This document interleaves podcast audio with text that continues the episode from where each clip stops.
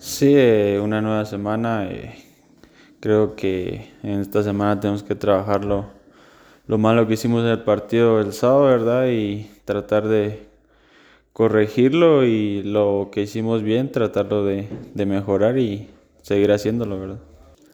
Sí, usted, usted mismo lo dijo, solo faltó el gol. eh, creo que fuimos superior a Antigua en los dos tiempos, tuvimos ocasiones, lastimosamente no entró y eh, nos fuimos con un empate que fue amargo para nosotros, ¿verdad? Porque tuvimos la posibilidad de, de poder anotar. Sí, eh, gracias a Dios, eh, gracias al profe, a los compañeros que, que me dan la confianza, ¿verdad? Creo que eso me ha ayudado bastante. Gracias a Dios ahorita eh, he estado haciendo bien las cosas y nada, como me decían, con los pies en la tierra y seguir trabajando para, para poder hacer mejores las cosas. Sí, la verdad, eh, Gambetta es un, es un buen jugador. El torneo pasado lo enfrenté y, y sí me costó un poco. Eh, ahorita que lo tengo de compañero, creo que nos hemo- en este partido nos entendimos bien.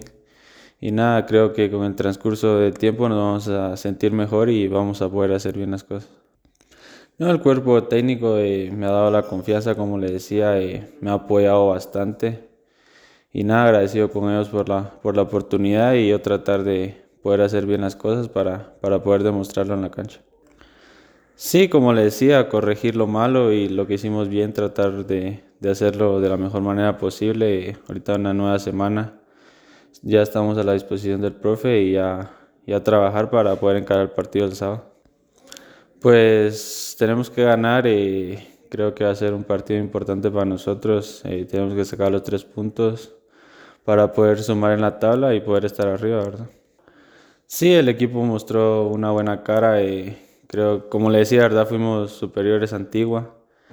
El equipo estuvo comprometido y, como usted lo decía, eh, lo único que nos faltó fue el gol.